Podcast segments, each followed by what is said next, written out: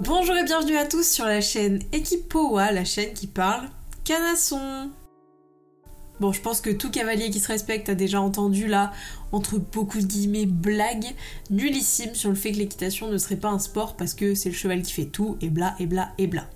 Comme tout cavalier qui se respecte, on a tous remballé ces idiots en leur disant que c'était un sport complet, technique, que si on se pose sur un cheval sans rien faire, bah il se passe rien, on n'ira pas loin. Mais bon, jusque-là c'est ok, mais en fait concrètement, on sait pas grand-chose. Si on n'a pas de mesure de comparaison et qu'on fait que du cheval, euh, bah, on sait pas vraiment si en fait c'est physique, si c'est plus compliqué euh, physiquement que d'autres sports. On n'a aucun moyen de comparer en fait. Quand on nous pose la question, je trouve qu'on est souvent à côté de la plaque. Enfin, en tout cas, moi, vous, je ne sais pas, moi, oui. Parce qu'on nous demande pas à quel point ce sport est compliqué techniquement, demande de la précision, euh, etc. On nous dit généralement que globalement, c'est pas le sport le plus demandeur en termes d'énergie, le plus intense, quoi. Et d'ailleurs, je trouve qu'on peut les comprendre. c'est con, mais parce qu'on fait paraître ça tellement simple qu'on dirait qu'on force même pas. Et tant qu'on n'en fait pas, on a du mal à se dire que c'est un sport aussi physique que la muscu, le vélo ou le foot. Et puis bon, au bout d'un moment, faut bien que quelqu'un se fasse taper dessus, c'est les cavaliers, tant pis pour nous. Donc dans ce podcast, on va comparer l'équitation à d'autres sports pour la situer sur une échelle de difficulté physique, en mettant en parallèle tous les facteurs dont nos idiots n'ont même pas conscience et qui pourtant entrent bien dans le calcul.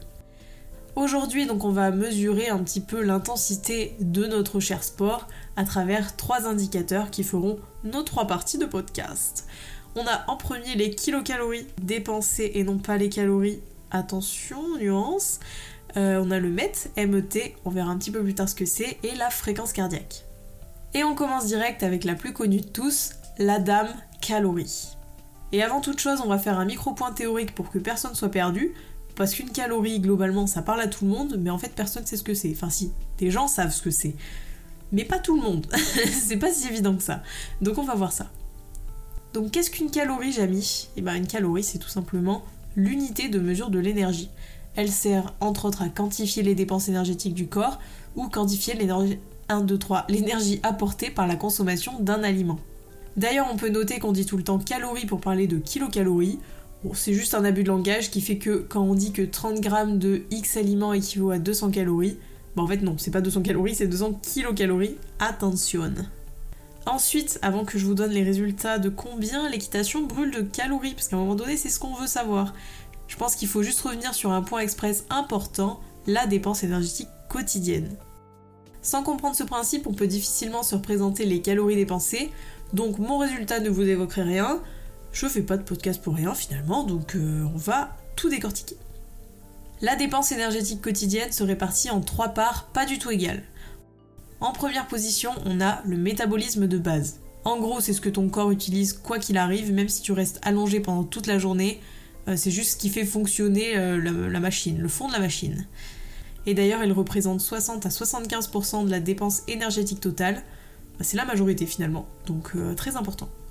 Ensuite, on a la digestion, qui représente environ 10%. Voilà, à un moment donné, il faut bien faire passer les aliments.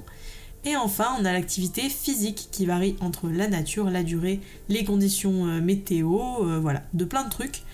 Et elle varie de 15% chez quelqu'un qui ne branle rien, qui est complètement sédentaire, à plus de 50% chez un sportif de haut niveau. On en est par là, il me semble, pour l'instant, mais c'est bien de le savoir.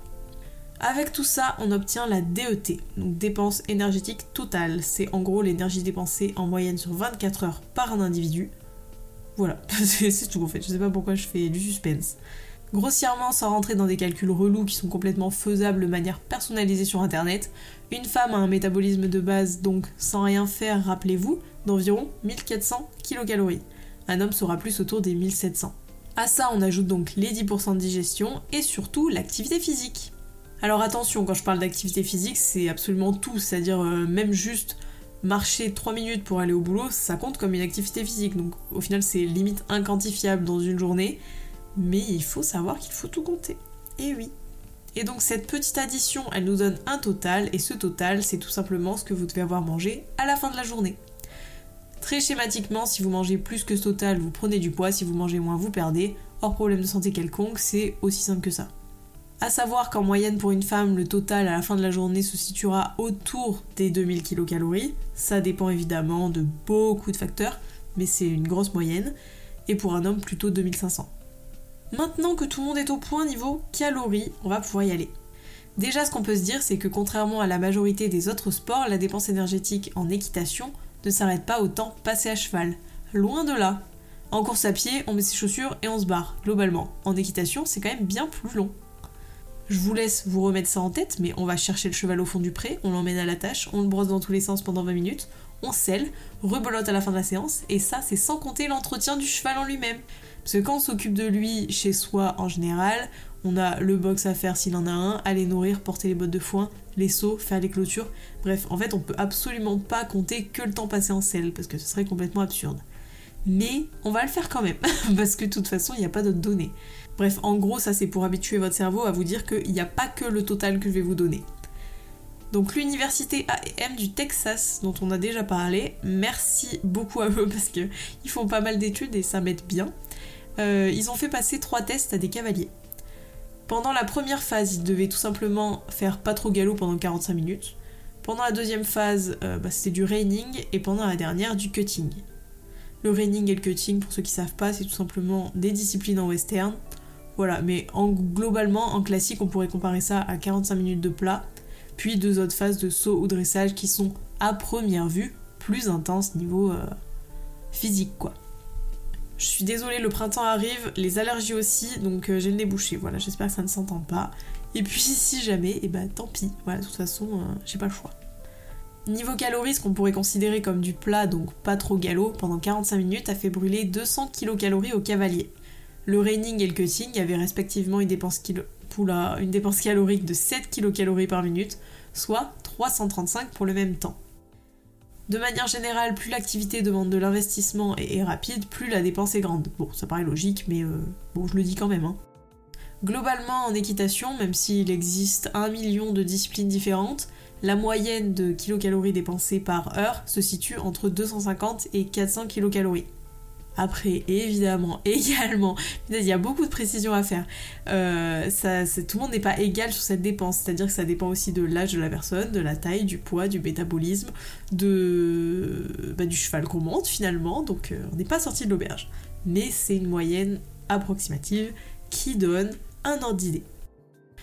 En comparaison avec d'autres sports, on brûle en moyenne entre 600 et 800 kcal par heure en jouant au foot, 150 en marchant, 600 en courant, 400 en nageant. Voilà, donc c'est pas le plus efficace si vous voulez perdre du poids. Voilà, faut aimer le cheval, hein. Après, si on remet en perspective l'entretien du cheval, toutes les activités annexes, euh, on peut largement faire exploser le total à la fin. Mais il faut pas que ce soit l'objectif principal. Donc ok, on est tous d'accord, l'équitation brûle entre 200 et 400 calories, ce qui fait d'elle un sport pas consommateur de fou à comparer d'autres sports, mais ça va si on compte les à côté. Maintenant, on va s'intéresser à l'intensité par le biais du MET, MET.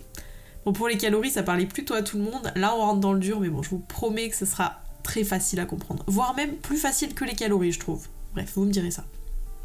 Le MET ou équivalent métabolique, c'est une méthode permettant de mesurer l'intensité d'une activité physique et sa dépense énergétique. Ça tombe bien, c'est ce qu'on veut savoir, hein, donc on est au bon endroit.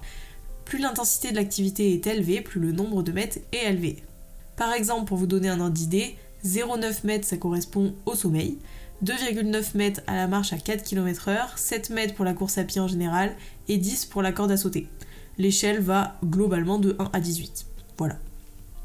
Pour cette partie, on va réutiliser l'étude qui parlait des calories puisqu'elle a aussi inclus le mètre. Merci beaucoup, le Texas finalement. Ils ont donc calculé leur VO2, donc consommation d'oxygène, ventilation, fréquence cardiaque, pendant toute cette activité et ont déterminé leur MET. Bon, sans surprise, ils ont trouvé que le marché trotté galopé équivalait en moyenne à un peu moins de 4 mètres, ce qui est pas foufou, mais que ça pouvait quand même monter jusqu'à un pic de 7 sur de courtes durées. Le cutting c'était un petit peu pareil, c'est-à-dire en moyenne à 4,5 mètres pour le même pic, donc finalement pas guère plus. Et enfin, le reining avait une moyenne de 6 mètres et un pic d'environ 9 mètres, ce qui est quand même assez important, mais on va mettre ça en comparaison avec d'autres sports.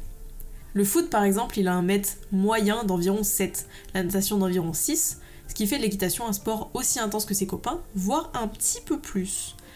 Globalement, ce qu'on peut comprendre de ce calcul, c'est que l'intensité de l'équitation dépend de ce qu'on fait euh, sur le cheval. Merci, merci Jamie d'expliquer quelque chose d'aussi simple, mais globalement, si on fait euh, une heure de balade au pas, ça sera pas la même chose que si on fait une heure d'entraînement cross. Et là, on le voit bien avec ce résultat. Bref, encore une fois, il existe des sports plus intenses, évidemment, mais bon, c'est quand même pas mal. C'est honorable. Après, encore une fois, dans ce calcul, on ne prend en compte que le temps passé à cheval, alors que le bricolage, par exemple, équivaut à environ 8 mètres. Donc finalement, entre, euh, je sais pas moi, s'il faut réparer des clôtures, porter des bottes de foin, etc., à la fin de la journée, on sait pourquoi on est fatigué. Bon, maintenant qu'on a vu que l'équitation était un sport assez intensif, dans lequel on peut brûler des calories, pas tellement, mais un petit peu quand même, on va s'intéresser à la fréquence cardiaque. Est-ce qu'on bosse le cardio au moins? Une étude publiée dans le Journal européen de physiologie appliquée a fait à peu près la même chose que l'étude précédente, mais en classique. Enfin, alléluia, enfin quelque chose qui nous parle. C'est-à-dire qu'il a étudié la fréquence cardiaque, consommation d'oxygène et ventilation de cavaliers sur obstacles et dressage. Nous, ce qui va nous intéresser, c'est juste la fréquence cardiaque, mais bon, ils ont fait le total hein, finalement. Ils ont donc fait faire aux cavaliers une séance de dressage, une séance de saut et un parcours de 12 obstacles ambiance concours à la fin. Ils ont d'ailleurs fait le test avec un cheval qu'ils connaissent et un autre inconnu au bataillon pour voir si ça pouvait être une variable. Et on y va directement pour les résultats. Sur une séance de saut trot et galop avec galop en suspension, la fréquence cardiaque moyenne des cavaliers était de 155 battements par minute. Et accrochez-vous, pendant le parcours d'obstacles ambiance concours, cette moyenne elle est montée à 176 battements, ce qui est quand même euh, assez important. Donc c'est cool, on est content de le savoir, globalement ça nous évoque rien, mais on est content de le savoir. À savoir qu'ils ont également remarqué une hausse de cette moyenne dans le cas du saut avec un autre cheval, ce qui paraît plutôt logique, mais à mon avis c'était peut-être pas l'effet du sport, mais plutôt la peur de finir par terre avec un cheval qu'on connaît ni d'Ève ni d'Adam. Mais bon, c'est une simple supposition. Bon enfin, pour comparer nos résultats, sachez que la fréquence cardiaque moyenne d'un joueur de foot sur un match se situe entre 150 et 180 battements par minute, soit plus ou moins la même fourchette. Donc oui, en équitation, on bosse le cardio, c'est bien.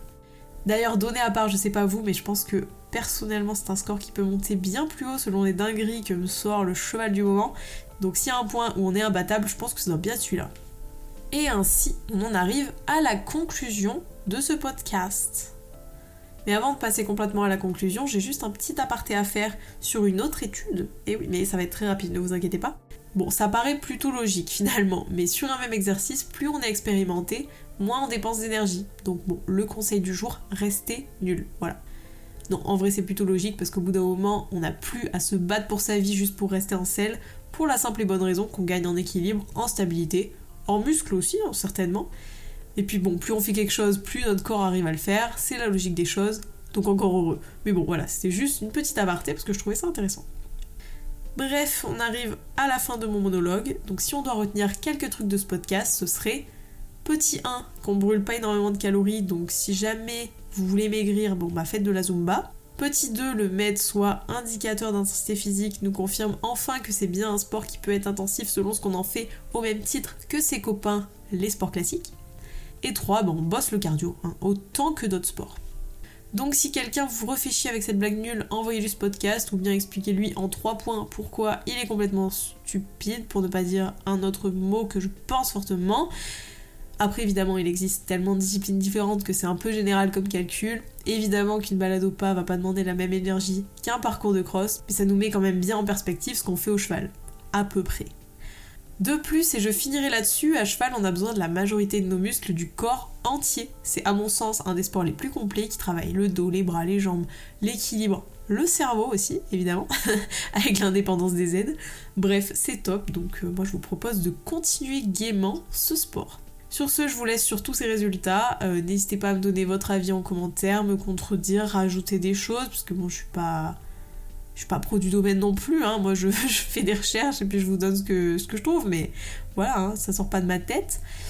N'hésitez pas à me suivre sur Instagram, TikTok, euh, YouTube, mettre des likes un petit peu partout, bref, faites-vous plaisir vraiment. Il n'y a pas de souci.